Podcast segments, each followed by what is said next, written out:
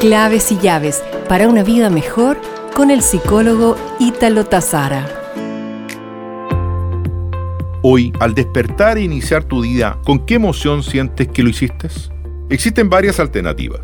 Una de ellas es la tristeza, emoción que puede provenir por la pérdida de algo, deseando de tu parte la compasión y la restauración de tu estado anterior al mismo tiempo.